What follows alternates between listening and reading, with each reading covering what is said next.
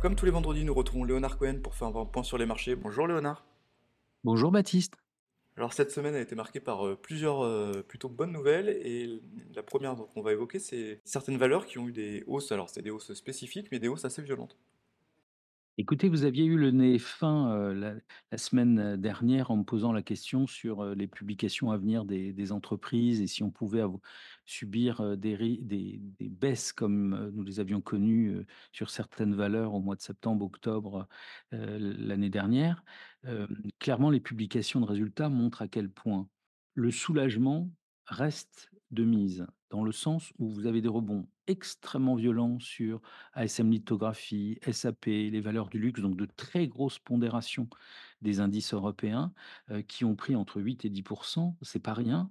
LVMH, regardez encore, euh, c'est assez impressionnant mais pas parce que ce sont les meilleurs résultats de leur histoire, pas parce qu'il y a des surprises énormes, mais parce qu'il y a un ouf de soulagement. Et ça veut bien montrer ce qu'on cherche à évoquer depuis très longtemps. Les investisseurs ont beaucoup de mal à investir sur les actions, ils considèrent que les marchés sont trop hauts, ils se répandent, entre guillemets, depuis des années, deux, deux dernières années, sur les taux d'intérêt convaincus de la récession, convaincus de la récession, et ces oufs de soulagement permettent au cas par cas, cette fois-ci, de voir des très fortes hausses. C'est ce qu'on ne cesse de vous dire, depuis plusieurs mois, chez Ginger par rapport à nos analyses, nos notre matrice des risques, et en mettant une prime de risque inférieure à celle que le marché, les investisseurs veulent voir, parce qu'on est convaincu qu'il y a encore beaucoup de potentiel. Alors un autre chiffre qui est sorti hier c'est la croissance aux États-Unis, donc on a le 2,5% pour l'année passée. Pour rappel, hein, en début d'année dernière, on pouvait parler de récession pour l'année, donc c'est quand même une, une surprise, même si ça paraît assez loin, euh, le- cette Ce prévision de une récession. ce qui est ce qui est une vraie surprise, c'est que c'est 2,5 après 4,5. et le troisième trimestre et c'est d'autant plus impressionnant que, comme vous le dites, les investisseurs imaginaient la récession au deuxième trimestre, heu et à la fin du premier trimestre 2023 quand il y avait les banques régionales américaines qui faisaient faillite les unes derrière les autres.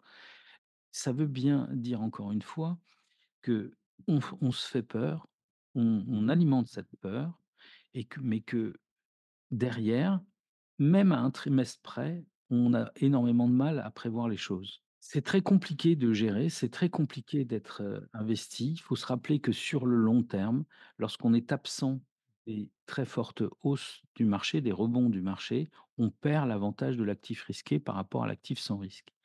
C'est là qu'est le problème aujourd'hui, c'est que nos peurs nous incitent à être extrêmement prudents et à rater, le coche au moment des des des forts rebonds. C'est la panacée.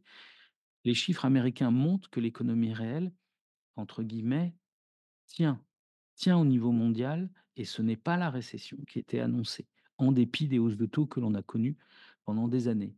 Maintenant, l'inflation baissant, mais dans le cadre où vous avez une meilleure croissance et moins d'inflation, les actifs financiers cotés en profitent tous, les actions et les taux d'intérêt. Par contre, le risque reste asymétrique, c'est-à-dire que s'il y a au bout du compte un peu plus d'inflation que ce que le marché envisage aujourd'hui, eh bien, va faire très attention aux investissements sur les taux d'intérêt. Parce que la croissance tenant, eh bien, il y aura un risque de d'avoir des politiques monétaires qui seront moins accommodantes que ce que le marché espère.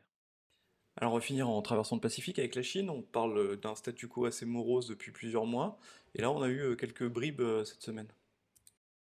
Et oui, on on l'a dit, la Chine a du mal à redémarrer. Eh bien, elle continue ses ses ses «incitations» entre guillemets à revenir la voir, cette chère Chine, d'une part en réduisant les shorts sur son marché donc et d'autre part en essayant d'apporter des stimuli, nouveaux, complémentaires à ce qu'elle a déjà fait.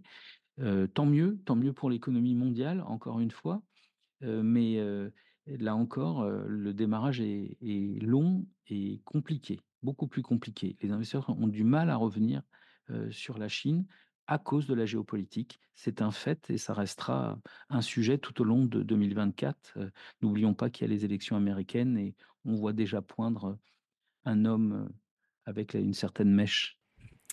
Merci beaucoup Léonard pour ce point sur les marchés. Merci beaucoup, bonne semaine. Retrouvez nos podcasts sur Spotify, Apple Podcasts et sur toutes les plateformes d'écoute.